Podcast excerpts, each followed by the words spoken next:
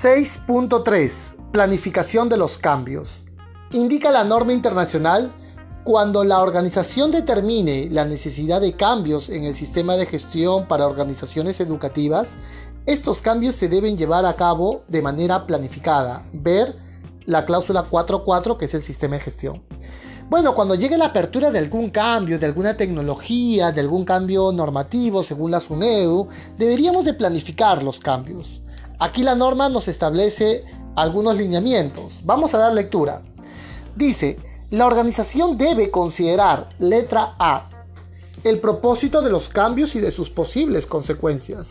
Bueno, ¿cuál es la, relevancia que tendrá este cambio? Letra B, la integridad del sistema de gestión para organizaciones educativas.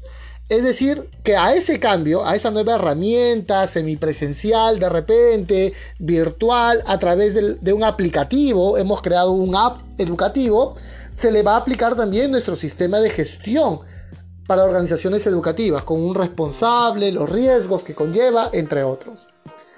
Letra C. La disponibilidad de recursos internos de que estén listos para su uso.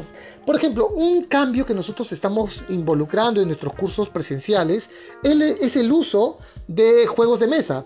El estar en una cuarentena nos ha permitido también canalizar las herramientas lúdicas y hemos creado un juego, el prevencionista para nuestros cursos de seguridad y salud, en la cual tienen fichas, dados y ese cambio tendrá que ser planificado.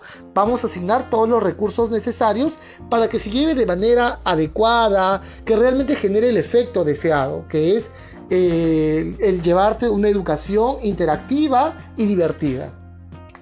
Letra D la asignación o reasignación de responsabilidades y autoridades.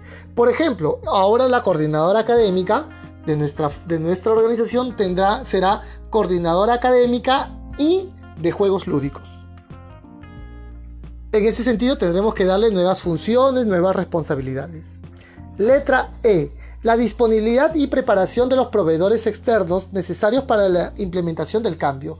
Bueno, tenemos que buscar proveedores, proveedores que nos permitan hacer más artísticos y que puedan hacer la impresión, la calidad del, de cartón prensado, la calidad de impresión, entre otras. Muy bien, queridos alumnos, esta es la información que te entregamos para tu entendimiento y comprensión de la norma internacional. Nos vemos en la siguiente clase. Gracias.